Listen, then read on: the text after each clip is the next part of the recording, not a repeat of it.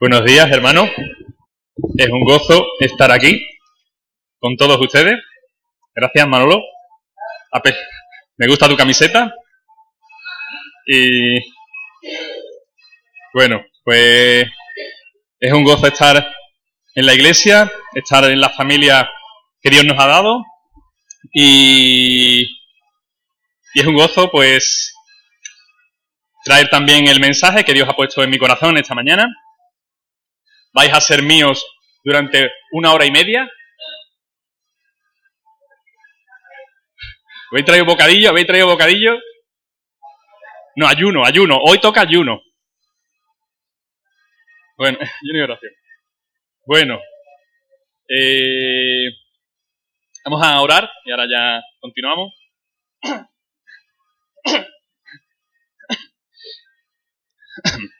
Gracias, Padre. Gracias, Señor, por todo lo que tú nos das, Señor. Perdónanos, Señor, porque no merecemos nada, Señor, de lo que tenemos. No te, no te merecemos, Señor. Pero tú, Señor, te diste a nosotros, Señor. Diste tu vida, Señor. Diste tu sangre, Señor, por, porque, por nuestra maldad, Señor. Porque nos habíamos desviado, Señor, y tú nos traíste de nuevo, Señor, a, a tu camino, Señor, a tu casa, a la casa del Padre, que siempre estaba esperando recibir de nuevo a sus hijos, Señor. Gracias por, por tu amor, por tu misericordia, por los hermanos, Señor, y gracias por todas tus bendiciones, Padre. Te pedimos en esta mañana, Señor, por el mensaje que se va a hablar, Padre. En tu nombre precioso, amén. Al monaguillo hay que darle ya el palo, ¿no? Al monaguillo. Allá, hombre. Ya sacaron una virgen ahí, la virgen no sé, ¿por qué, por qué fiesta será? El corpus, el corpus será el corpus de Cristo, no de, de María, ¿no? Bueno.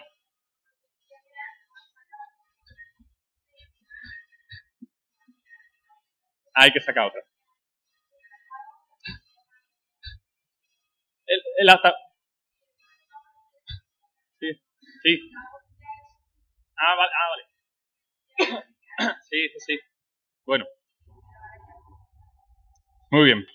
Pues nada, vamos adelante. El tiempo se va. Tenemos que aprovecharlo. este mensaje, parte del mensaje, lo preparé en un tiempo en la presencia de Dios en el cielo. En el cielo. Estuve un par de horas, subes en el cielo. Alguien dijo, el avión, muy bien. teletransportado en el cielo, en el avión, viaje a rumbo a Canarias, Gran Canaria, la mejor isla que hay en las Islas Canarias.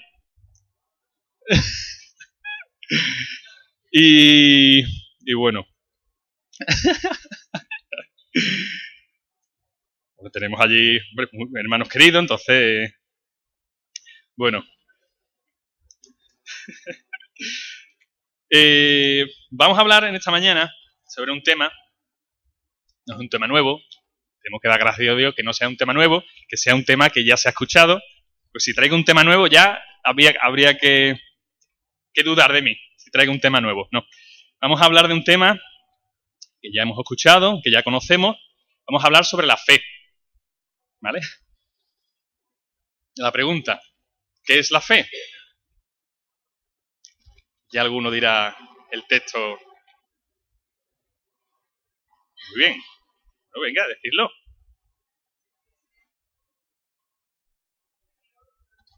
Muy bien, muy bien. Es pues la, la fe, la certeza de lo que se espera, la certeza de lo que se espera, la convicción de lo que no se ve. Hebreos 11.1. La seguridad de lo que uno está esperando, incluso aunque no lo vea. Pues vamos a intentar hablar durante este tiempo que vamos a estar aquí eh, sobre este tema. Es curioso, no sé si el tema, eh, Dios me lo puso antes de, eh, antes de la lectura, porque estaba leyendo en mi lectura devocional, que a veces decir que, abandono más de la cuenta, estaba leyendo Génesis y, no sé si el tema este me vino, Dios me puso a través del texto ese que estaba leyendo de Génesis, o fue antes, ¿no? luego Dios me fue poniendo estos textos. El libro que estaba leyendo, Génesis, la historia en concreto, la que hemos leído, la que ha leído Eli, la historia de, de Abraham, llamado, no se había estado buscando el nombre de quién le puso el nombre del padre de la fe, porque padre de la fe no viene en la Biblia así como Abraham, padre de la fe. No, viene, no lo he encontrado yo que venga en la Biblia. Viene una referencia que parece que es del texto del apóstol Pablo, de Romanos 4.11, que dice, para que fuese padre de todos los creyentes, de los circuncidados, a fin de que también a ellos les sea contada por, la, por justicia, ¿no? Padre de la fe, tan padre del pueblo de Israel y padre del verdadero pueblo de Israel por medio de la fe, ¿no? Eh, vamos a comenzar entonces a analizar toda la vida de Abraham, que vivió 120 años, ¿vale? Eh, de este hermano nuestro, padre de la fe, como hemos dicho, padre del pueblo judío, padre del pueblo gentil, a través de la, de la fe. ¿Y por qué nos es necesario analizar la vida de este hermano nuestro? Dos textos bíblicos nos hablan. Dice, las cosas que se escribieron antes para nuestra enseñanza se escribieron a fin de que, por la paciencia y la consolación de las Escrituras, tengamos esperanza. Romanos 15:4.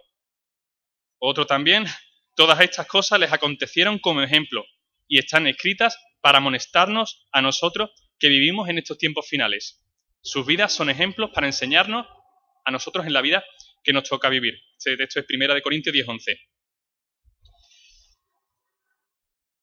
Leemos entonces esta palabra, que es la vida de estos hermanos que Dios había usado para nuestra enseñanza y edificación. Hoy las vidas, por así decirlo, por así decirlo, son las nuestras, son las que van a ser leídas también por otros. Como dice el texto también, somos cartas, dice el texto, segunda de Corintios 3, 3, cartas de Cristo que otros leerán. Nosotros leemos la palabra que Dios nos ha dado a través de la vida de este hermano nuestro, Abraham. Y hoy Dios nos dice también que nuestras propias vidas van a ser cartas escritas por Cristo y que otros van a ver y van a leer, aparte de su, palabra, pero por medio de aquellos que no tienen su palabra, a través de nuestras vidas, igual que la de Abraham, pueden leer el, mensaje bíblico, ¿no? a través de, nuestra, de nuestras vidas, que como decimos son cartas expedidas por Cristo, dice el texto del apóstol Pablo. Eh, comencemos con la historia de nuestro hermano la fe, Abraham, y se corrían 2.000 años antes de Cristo, es decir, 4.000 años antes de nuestra era, de hoy. Dios está comenzando su plan maestro de salvación del hombre, salvación del hombre del mismo hombre, había que salvarlo. Eh, plan, como ya sabemos y dice el texto que tenía previsto antes incluso de la fundación del mundo.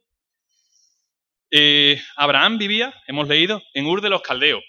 Ur de los Caldeos es una población que se encuentra en la actual Irak, pegado al mar del Golfo Pérsico. Eh, nos cuenta el capítulo 11 del Génesis, como le dio la hermana Eli. Su padre era Taré. Eh, tuvo tres hijos, Abraham, Nacor y Aram. El nombre de la mujer de Abraham, o de Abraham primero, Sarai, y dice el texto que era estéril, no tenía hijos. Fijémonos, eh, era estéril, esa pareja no podía tener hijos. Eh, y Dios elige a esa pareja. No habría ningún problema que Dios eligiera a esa pareja. El problema es para qué eligió Dios a esa pareja. Dios elige a esa pareja para tener a la familia más grande de, toda la historia del mundo. Y elige a una pareja estéril. Así que Dios está, le gustan los desafíos y los retos, ¿no? O sea, para formar a la familia más grande de toda la humanidad, Dios elige a un matrimonio estéril que no podía tener hijos. Eh, Dios elige, hemos dicho, a, una familia para formar su familia, a una pareja estéril. Dios desde el principio nos pone a prueba y pone, se pone a prueba a sí mismo. No eligió a la pareja más fértil de toda la tierra, con la familia más numerosa que hubiera en ese momento, para formar su familia, sino de nuevo a una pareja que no podía producir vida. Y formó como hemos dicho, a su pueblo, no solo al pueblo de Israel en la carne, sino a su pueblo verdadero Israel, que es en la fe, que somos todos los hijos de Dios. Hemos dicho que a Dios le gustan los retos, los desafíos, las dificultades, y quiere ponernos a prueba a nosotros y a Él, para que nosotros veamos ese poder, como dice el texto bíblico, me vino aquí en, ese, en esa referencia, el apóstol Pablo, a ver si yo lo digo y vosotros lo continuáis. Bástate mi gracia, como sigue el texto, porque en la debilidad, perfecto. Bástate mi gracia, porque mi poder se perfecciona en la debilidad. Eso se lo dice Dios al apóstol Pablo, que estaba pasando una dificultad, y Dios le dice, Pablo, bástate mi gracia, porque mi poder se perfecciona en tu debilidad. Menos mal que Dios no elige a, las personas con los mismos criterios que nosotros elegiríamos a las personas. Nosotros, lógicamente, no hubiéramos elegido para tener una, formar una gran familia, pues a una pareja estéril. Hubiera, no hubiéramos elegido. Porque nosotros, lógicamente, elegimos según vemos y según entendemos. Y Dios elige según ve y según entiende también, lo que pasa es que Él lo ve y lo entiende todo. Eh, Dios quiere usarnos, no busca seres perfectos, porque no los hay, ni situaciones perfectas, porque tampoco lo hay. Y se puede decir que en ocasiones incluso Dios usa eh, para un plan concreto personas que hemos dicho que nosotros no tendría sentido que elegiríamos. Eh, en este caso, una pareja estéril para formar una familia. yo me entiendo mismo Abraham y, Sarai, cuando Dios le dice ese mensaje, esa promesa que vamos a leer, diría, bueno, porque, porque tú lo dices. Porque su, hermano tenía hijos y, nos elige, a nosotros que no, que no tenemos esa, esa, esa capacidad de poder traer un hijo. Y, en, este caso, pues Dios nos enseña mucho de cómo es Él eligiendo a Abraham y Sarai. Dios, hemos dicho, no ve lo que nosotros vemos, Él no hace acepción de personas, ni rechaza a los que nosotros rechazaríamos para un puesto, para cualquier caso. Aquellos, hemos dicho, en que nadie pensaría, Dios sí piensa en ellos. Y Dios eligió a ellos, igual que nos eligió a nosotros, igual que te elige a hoy. A ti hoy, Dios quiere usarte si tú te dejas. Abraham había perdido a su padre. Leemos el texto, Taré. Estaban en una tierra extranjera. Nosotros, bueno, diría somos de aquí, pero otros no, otros vienen de fuera, y ellos seguro pueden entenderlo mejor, estar en un sitio en el que bueno, nacido, en el que incluso parte de tu familia está allí, entonces ellos incluso pueden entenderlo mejor, ¿no? El estar en un sitio, pues, a tierra extranjera, dice que estaba Abraham, había perdido a su padre, tierra extranjera, lejos, de su casa, no podía tener hijos, y Dios se presenta en ese momento y le habla y le dice, sígueme, Abraham, no importa lo que estés pasando, tus incapacidades, tus limitaciones, sígueme. Y la palabra clave de este mensaje es, tú confía en mí. ¿Confías en mí, Abraham, Sarai? Es la pregunta que queremos también hacernos en esta mañana. ¿Confías en mí? ¿Confías en mí, Pepe, Tomás, Pepa, Manolo? ¿Confías de verdad en mí? Dios eligió a una pareja que no podía producir vida para dar a luz a una familia que sería finalmente de la cual vendría la vida misma. Su descendiente, su descendiente nuestro Señor Jesucristo, es la, vida eterna y Dios eligió una pareja estéril para traer a la vida a este, este mundo. Seguramente, por como hemos dicho, por nuestros criterios, pues no habríamos elegido o no nos elegiríamos incluso a nosotros mismos para que Dios nos use. Pero Dios quiere usarte, a pesar de tus imperfecciones, a pesar de nuestras dificultades, a pesar, o más bien, por medio, gracias y a través de ellas. Porque para que a través de ti se pueda ver esa presencia y la mano de nuestro Dios y para que pueda ser de bendición, como leemos en la promesa de Abraham, pueda ser de bendición a todos aquellos que te rodean. Abraham, seguimos leyendo, era guiado por su padre Taré hasta que falleció, que llevó a sus hijos y nueras y llegaron hasta Arán, y dice el texto que allí murió el padre de Abraham. Y con la muerte de su padre, como dijimos, comienza la historia de Abraham y Sarai. Acaban de perder, vamos a decir, al patriarca de la familia. Se encuentran, hemos dicho de nuevo, una tierra desconocida, no sé cómo se sentiría Abraham. Además, su mujer no podía tener hijos y en aquel momento era incluso más vital para la supervivencia de una familia la descendencia, ya que no habían estado, no había seguridad como la que tenemos hoy en día, y en esa circunstancia de pérdida familiar, tierra extranjera, con problemas familiares. Según leemos, es cuando comienza la relación de Dios con Abraham. No nos dice mucho el texto cómo comenzó, solo dice el texto del capítulo 12 que Jehová había dicho a Abraham, había dicho, vete de tu tierra, de tu parentela, vete de tu tierra, de tu parentela y de la casa de tu padre. Sigue más ahí. Por lo que parece que hubo un bueno, contacto anterior por lo que Jehová le había dicho en el pasado, o sea que ya parece que le había dicho en otra ocasión. Y tampoco sabemos cómo se comunicó Dios con Abraham, si fue de manera directa, con palabras audibles, o fueron palabras directamente al corazón y a la mente de Abraham, o de las dos maneras, porque hubo ocasiones en las que el ángel del, del, Señor estaba allí y porque Sarai también escuchó palabras de... Dios le pide a Abraham que deje su tierra, su familia, la casa de sus padres, porque Dios le dice que le va a mostrar una nueva tierra, un nuevo hogar, y que va a formar de él, de esa pareja estéril, Dios te dice, Abraham, Sarai, de vosotros voy a formar no solo una familia, sino una nación. Un plan que tenía Dios preparado para Abraham y Sarai. Una nueva vida. Ahí comienza el primer reto, el primer desafío de confianza nuestra. Deja atrás tu vida anterior y te voy a mostrar una nueva vida.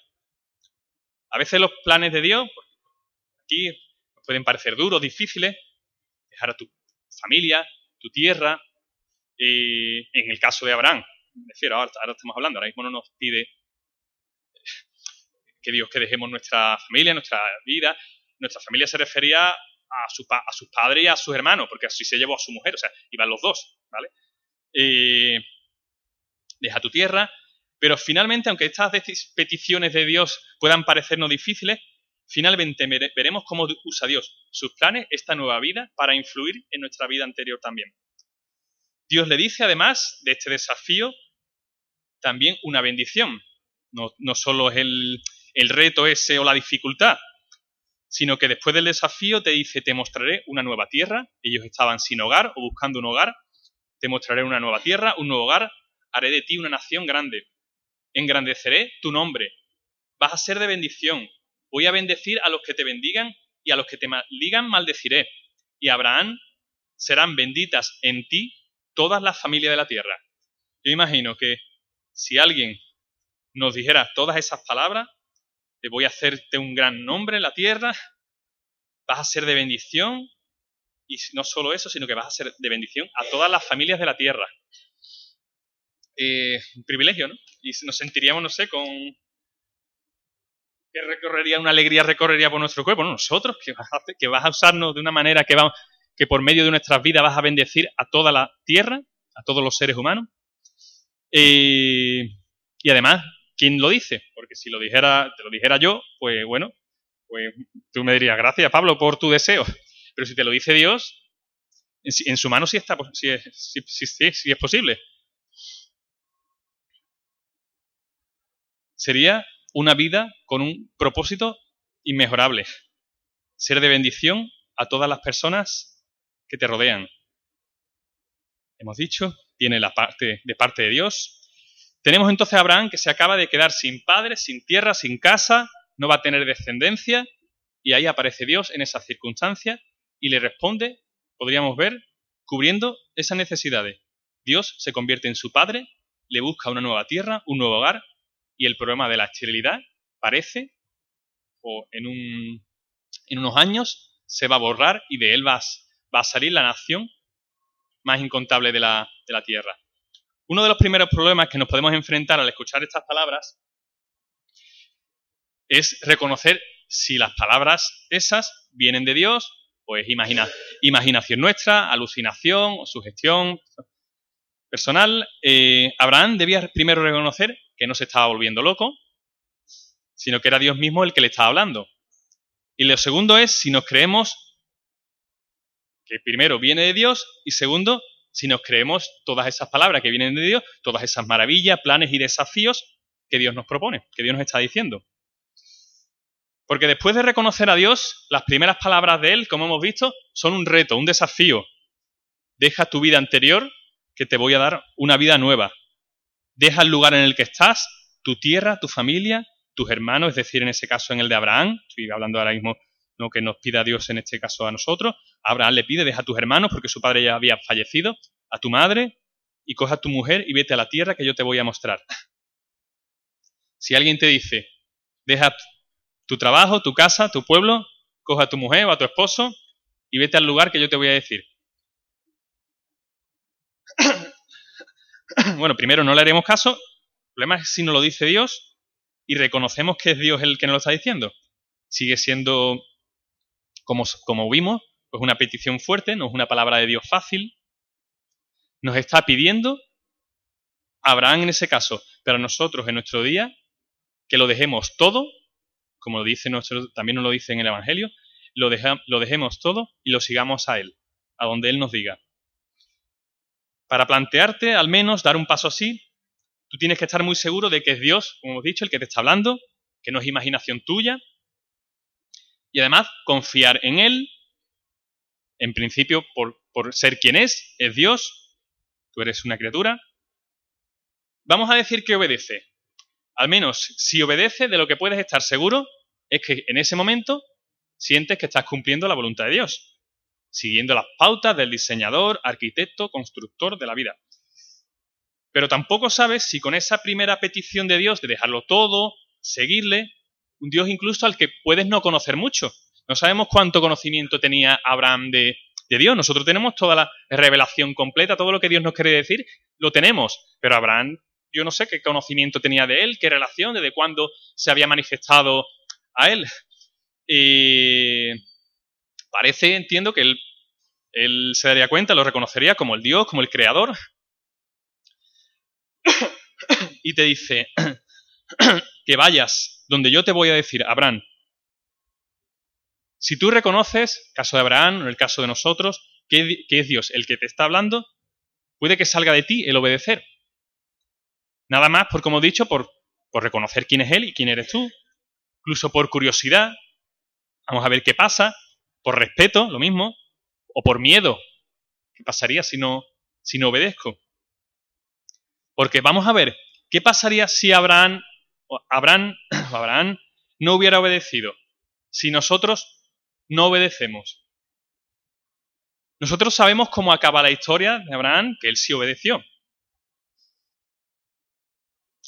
Sabemos cómo, cómo terminó su historia de Abraham y de eh, de Sarai, pero la nuestra todavía no sabemos cómo acaba. La nuestra todavía se está escribiendo. Sabemos que él obedeció, pero pensemos si no hubiera obedecido, ¿qué habría, pasado? Lo que tenemos claro es que, por supuesto, los planes de Dios, sí o sí, se hubieran cumplido. Nada ni nadie, creo que tenemos todo claro, puede deshacer el plan de Dios. No se puede. Dios seguro que habría dado varias incluso oportunidades a Abraham para que le hubiera seguido. Pero si este finalmente no obedece por el motivo principal de no confiar en Dios, ¿qué hubiera sido de Abraham y de Sarai? Pues no sabemos qué le hubiera pasado. A lo mejor lo, lo, que sí sabemos es que seguramente no hubiéramos sabido nada de ello. Seguramente se habría llevado, podemos pensar, toda la vida arrepintiéndose de la decisión que tomó de no haber obedecido en ese momento a Dios. Pensando qué hubiera pasado si hubiera obedecido, pero ya sería tarde. Porque hermanos, también hay pasos y retos que hay un tiempo para obedecer a Dios. Y puede que haya momentos en los que tú ya quieras obedecer y ya sea tarde. Y lo que también sabemos es que, como hemos dicho, sabría Abraham que no estaba viviendo en la voluntad y en los planes que Dios tenía para ellos. Que en principio no iba a ser de bendición ni para él ni para nadie. Se había perdido esa bendición, esa, esa promesa. No se había cumplido en la vida de Abraham y de Sarai no habrían sido parte del mayor plan que se está desarrollando, sigue desarrollándose en la tierra hoy, en día, como ya hemos comentado, el plan de salvación del hombre. No habría sido bendecido por Dios, e incluso más importante, o sea, no habría sido bendecido él y no habría sido de bendición para los que tenía a su alrededor. Al final, el decidir seguir con tu vida de antes, vamos a decir, el ejemplo de, Abraham era dejar su tierra, si no la hubiera dejado, si se hubiera quedado con su familia, al final eso hubiera sido, hubiera terminado siendo perjudicial para él y además para su familia. La misma decisión de Abraham, si no hubiera obedecido, de no obedecer, ya hubiera tenido una consecuencia muy rápida y negativa en Sarai. Como era lo normal, era mayor y estéril. Descendencia no hubiera tenido. Y como hemos dicho en ese momento, no es como ahora, era una gran desgracia para la familia, para la supervivencia de la familia. Todo eso se lo habrían perdido si no hubieran obedecido. La decisión es nuestra, nosotros decidimos confiar en Dios o no, confiar en el desafío que se nos presenta, confiar en Dios o no, si lo que tiene para nosotros es lo mejor, confiar en Dios o no, si creemos que Dios va a bendecirnos según lo que nos promete, confiar en que va a usarnos en sus planes, en ser de bendición a otros. Aquí vemos al diseñador de la vida pidiéndole a una criatura que le ayude en su plan maestro, como si Dios necesitase ayuda. Esto me recuerda, me vino el ejemplo, cuando un padre o una madre le pide a un hijo que le ayude, un niño pequeño, le ayude en algo que él sabe hacer perfectamente, pero le, pide su ayuda para enseñarle, para que el niño también, pues eso, la niña vaya, vaya aprendiendo, se sienta realizado. En este caso igual, es Dios nuestro Padre, pudiendo hacerlo solo perfectamente, pero quiere que sus hijos sean partícipes de su plan de, salvación y, en su plan de santificación, de enseñanza ¿no? y de edificación. Dios quiere hacer partícipe de su plan de restaurar, su plan original, del que los propios seres humanos se salieron. Tenemos entonces a Dios llevando su plan, pidiéndole al hombre, dándole a, los, a los hombres un propósito a sus vidas, el mejor y mayor propósito que se puede tener, la salvación del ser humano. A nosotros que nos gusta mucho, a muchos nos gusta, nos gusta el cine, pues Dios nos permite ser eh, actores protagonistas de la gran película, de la gran superproducción que Él está filmando y rodando. Él nos permite ser el actores protagonistas de esa gran película de salvación. Y no era una decisión cualquiera el obedecer a Dios o no. El seguir a Dios o no puede introducirte en el plan, en la voluntad que Dios tiene para tu, tu vida, en ser bendecido por Dios, formas que no te pueden ni imaginar, y ser además de bendición a otros, porque esa es la forma de ser de nuestro Dios. Busca el bien de los demás. Es una decisión que te va a llevar a un camino de bendición con Dios para ti y más importante, yo creo, para aquellos que nos rodean. El no seguir a Dios, en caso contrario, entonces, te lleva a una vida según tus propias ideas, tu propio conocimiento, tu propio consejo, pero fuera de la voluntad y el propósito de bendición que Dios tenía para ti y para los que te rodean. Las consecuencias de nuestras decisiones tienen consecuencias vitales, de vida o muerte, y en muchas ocasiones pues son estas consecuencias irreversibles, que no se pueden deshacer. Dios te pide que le sigas y que confíes en Él, que lo dejes todo, no en este caso como Abraham, pero sí, nos pide que lo dejemos todo o al menos que estemos dispuestos a dejarlo todo por Él, por lo que Él nos pide. Pero aunque esta petición de Dios nos pueda parecer fuerte, el dejarlo todo o estar dispuesto a dejarlo todo, hermanos, tengamos claro que si Dios nos pide algo, aunque nos parezca difícil o duro, no dudes que es lo mejor para ti y para tu familia y para los que tienes a los que te, rodean. Tú seguramente pues buscarás, como todo, lo mejor para los que quieres, para los que tienes alrededor, pues lo mejor que puedes hacer para ello es seguir, lo que Dios te dice. ¿Quieres lo mejor para tu familia? ¿Quieres lo mejor para tus amigos? Sigue lo que Dios te dice. Esa es la manera que Dios va a bendecirte a ti y a los que te rodean. Aquí nos viene también a la mente, me vino el texto bíblico de Mateo 6:33, más buscad primeramente el reino de Dios y su justicia y todas estas cosas os serán añadidas. Queremos pensar en nosotros, en las personas que tenemos a nuestro lado, no, tenemos otra cosa que mejor que buscar su voluntad. Dejarnos guiar porque su voluntad está en su palabra. Él no solo te dice que le sigas, te asegura que es el mejor plan y propósito para tu vida. Además, es que es mejor que Él, nadie lo va a saber. Promete bendecirte y promete bendecir a los demás por medio tuya.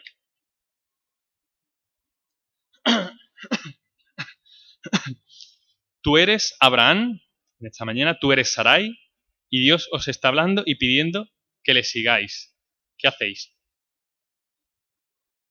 Aquí no solo podemos, referir, podemos referirnos al momento de la salvación, de si decides creer o no en Dios y en la obra de su Hijo en la cruz por ti, por tu maldad. De esa decisión, está claro, depende la vida de tu alma. Tengámoslo claro, esa sí es una decisión de vida o muerte. Pero en nuestras vidas como creyentes Dios también nos habla todos los días. Y está en nosotros el querer seguir el plan que Dios tiene para nosotros o salirnos de él. Ya no está en juego nuestra salvación, pero sí está en juego vivir una vida con propósito, dentro de su voluntad, una vida llena de bendición para ti y para los que te rodean.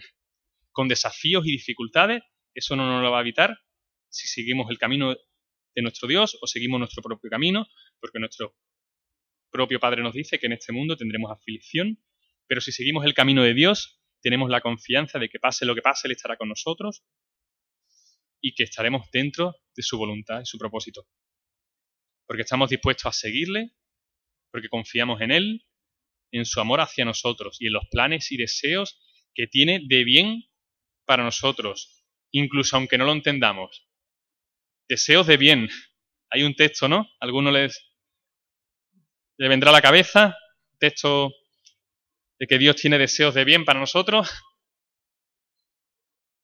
Jeremías 29:11, porque yo sé los pensamientos que tengo acerca de vosotros, dice el Señor, pensamientos de paz y no de mal, para daros el fin que esperáis. ¿Estáis dispuestos a incluso dejar lo que haga falta? Porque tenemos de nuevo la confianza de que seguirle es lo mejor para nosotros y para los que nos rodean. ¿Quieres ser de bendición? Busca, busca seguir lo que Dios te dice en su palabra. Él tiene lo mejor para ti, para tus amigos, tu familia, para todos. La RAE, la Real Academia de la Lengua Española, dice sobre la fe, en una de sus acepciones, la define como confianza en alguien, seguridad sobre algo, nos recuerda entonces a la mejor definición que nos da el texto de Hebreos, después la fe, la certeza de lo que se espera, la convicción de lo que no se ve. La seguridad de algo. O alguien en quien, está, en quien estás esperando. La seguridad, aunque no lo veas. La fe en Dios es igual a confiar en Dios. ¿Crees que es importante la confianza en la relación? Una relación, en nuestras relaciones los unos con los otros. ¿Crees que es importante? Piensa, por ejemplo, en una relación de amistad, familia, incluso más claro, de pareja. ¿Crees que se puede tener una relación sana sin confiar en la, otra persona, el uno el otro? ¿Puede una pareja continuar una relación sin confiar el uno en el otro? Tú quieres que esta persona confíe en ti, lógicamente. Y tú también lo que normal es que tengas confianza en tu pareja. Si no es algo, como hemos dicho, es algo complicado de continuar. Tú quieres que tu pareja confíe en ti porque en parte consideras incluso que te lo mereces, que eres una persona en la que se puede confiar, pues sería raro decir de uno mismo que no soy una persona de fiar, ¿no? Aunque incluso sepamos que no somos del todo pero nadie va diciendo que no, no confíe en mí, que no soy de fiar. Eh, las personas queremos confiar en los demás. De hecho, es que lo necesitamos. Necesitamos confiar los unos en los otros para poder, para que nuestras relaciones se sostengan, se, mantengan. Confiar en los demás y que los demás confíen en nosotros.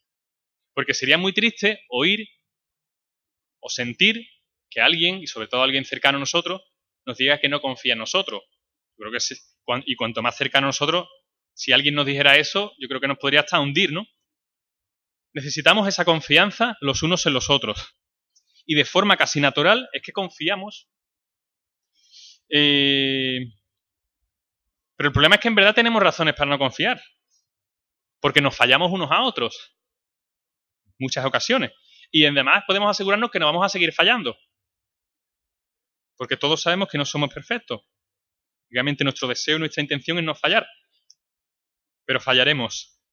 Nos fallan, perdonamos, sería el proceso normal para poder seguir una relación sana, nos fallan, perdonamos, perdonamos, fallamos y nos perdonan. Podemos dejar incluso de confiar en alguien cuando es constante en fallarnos, en fallarnos, fallarnos, o cuando el fallo que, que nos ha hecho es algo muy grave, muy grave y complicado a veces recuperar incluso esa confianza. Pero ¿qué pasa cuando nuestra relación es con Dios? ¿Podemos fiarnos de Dios? ¿Merece Dios nuestra confianza? Y obviamente la pregunta correcta sería, ¿se puede fiar Dios de nosotros? Hemos escuchado en alguna ocasión la expresión la fe ciega. Cuando se tiene una fe muy fuerte, extrema, casi irracional a alguien, una persona o cosa. Y según buscaba, se usa en muchas ocasiones para criticar a los cristianos. Del mundo fuera, el mundo no creyente, se dice que los cristianos tienen una fe ciega en Dios, en la Biblia. Hablan de una fe ciega, una fe sin razón, sin lógica, sin fundamento. Eh, yo no voy a hablar de la base de nuestra fe, porque todos sabemos que nuestra fe, nuestra fe está basada y fundamentada, bien fundamentada, porque es muchas razones, y Dios nos lo muestra diariamente. Las razones nos las muestra diariamente en nuestras vidas.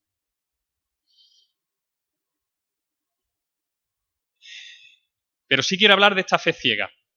De una fe, vamos a decir, de una manera extrema, casi irracional, una fe ciega en una persona, incluso vamos a decir, sin razones, sin motivos para tener esa fe ciega, pues Dios incluso se merecería, esa fe ciega hacia Él. Dios se merecería que confiáramos en Él sin que Él nos diera incluso razón ninguna, solo por ser quien es.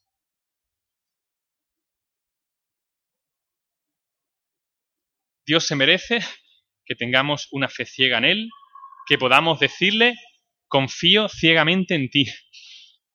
La cosa, hermano, es que no somos ciegos, sino que vemos, nos damos cuenta de cómo es Dios, de quién es Él, de cómo es su amor y su obra en el mundo, en nuestras vidas, día a día, de cuáles son sus palabras y deseos y propósitos para nosotros, de cómo nos cuida diariamente, cómo nos provee y cuida de nuestra familia, de cómo nos ha salvado, de cómo nos enseña para vivir sabiamente en esta vida, por lo, como, por lo que como no somos ciegos, vemos todo eso y todas esas son razones y bases que alimentan y fundamentan nuestra fe, de cómo nunca nos ha fallado y cómo en cambio nosotros no paramos de fallarle.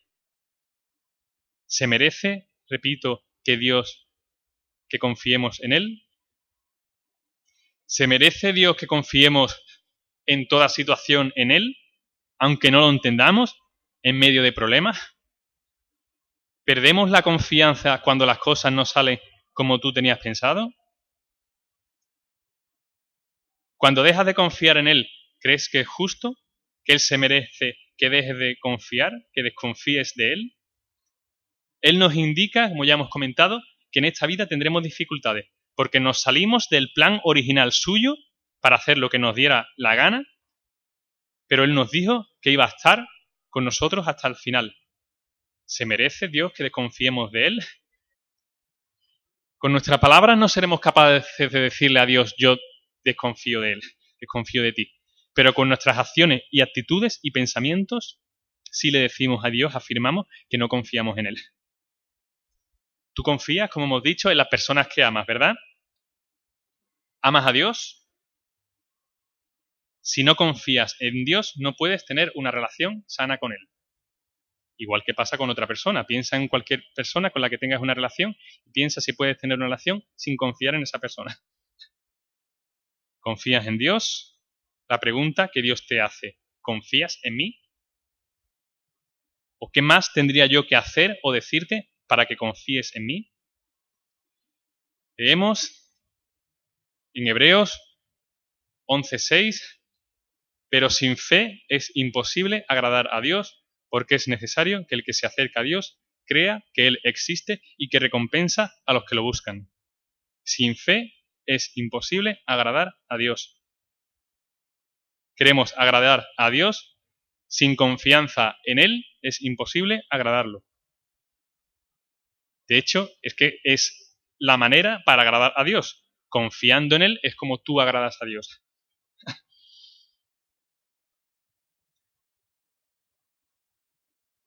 Además, Abraham, Sarai, vete de tu tierra, de la casa de tu padre, a la tierra que yo te mostraré. ¿Confías en mí? Tengo un plan y un propósito para tu vida. ¿Confías en mí? Quiero bendecirte que seas de bendición a todos los que te rodean. La pregunta, ¿confías? Sarai, eres estéril y de ti voy a formar la familia más numerosa de la tierra. ¿Confías en mí? Sal de tu tierra, sígueme y demuéstramelo y verás la bendición correr por alrededor tuya. ¿Qué vas a decir, hermanos, cuando Dios te hable? ¿Qué decisión vas a tomar cuando lees y escuchas la palabra de Dios, lo que Dios te está pidiendo?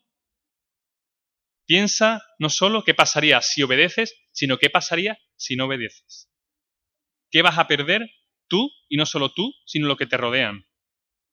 ¿Eres capaz de creer en Dios y vivir fuera del plan que tiene para ti a través de su palabra? Teniendo la relación con Él, de lo que Él te dice en su palabra, los mejores planes maestros que puedes tener para ti y para tu familia. ¿Quieres llevar de nuevo una vida de bendición para todo aquel que te rodea? Solo ten claro que si quieres lo mejor para tu familia, debes buscar no tus propios consejos, no los consejos de tus amigos, incluso de tus familiares, sino el primer consejo que tienes que buscar, la primera palabra que tienes que buscar es la palabra de Dios, de tu Padre. Porque así, aunque no lo entiendas, aunque no lo veas, es como vas a ser de bendición a todos los que te rodean y a ti mismo también.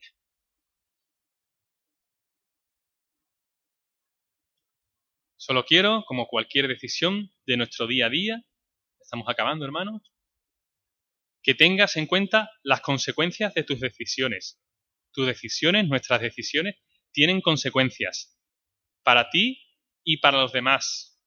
Como hemos dicho, a veces consecuencias irreversibles. Y como hemos dicho, a veces hay un tiempo y se pasa el tiempo para poder obedecer a Dios. La pregunta con la que acabo, yo creo que ya la sabéis, qué pregunta para acabar, que Dios nos hace en esta mañana. ¿Confías en mí? Vamos a, vamos a terminar con, con una oración.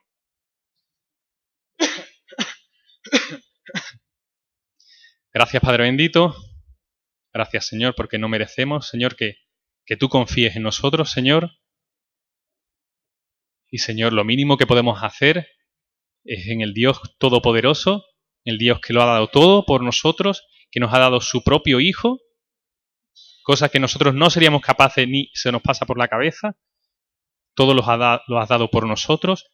Tú te mereces, Señor, que confiemos en ti ciegamente, ciegamente y sin ninguna razón, porque tú nos lo has dado todo. O bueno, esa es la razón, Señor. Estamos llenos de, razones para confiar ciegamente y racionalmente si hiciera falta en ti, Señor. Tú te lo mereces, Padre, y además es lo mejor para nosotros y para los que nos rodean, Señor. Ayúdanos a verlo, ayúdanos a buscar esa relación, esa confianza diariamente, Señor. Perdónanos, Señor, porque somos débiles y a veces nos falta esa... Perdemos esa confianza cuando las cosas no salen como queremos, Señor. Cuando tenemos dificultades, enfermedades, Señor. Perdónanos, Señor, y ayúdanos, Señor, como tú dices, porque yo me perfecciono en tu debilidad. Y por medio de tu debilidad soy de bendición a ti y al que tienes a tu lado. Gracias, Padre, gracias por todos tus cuidados, por la iglesia, Señor, y los hermanos que no han podido venir, Señor, y te, pedimos la bendición también de los hermanos, que todos, Señor, que están pasando dificultades, Padre. Gracias, Señor. En tu nombre precioso. Amén.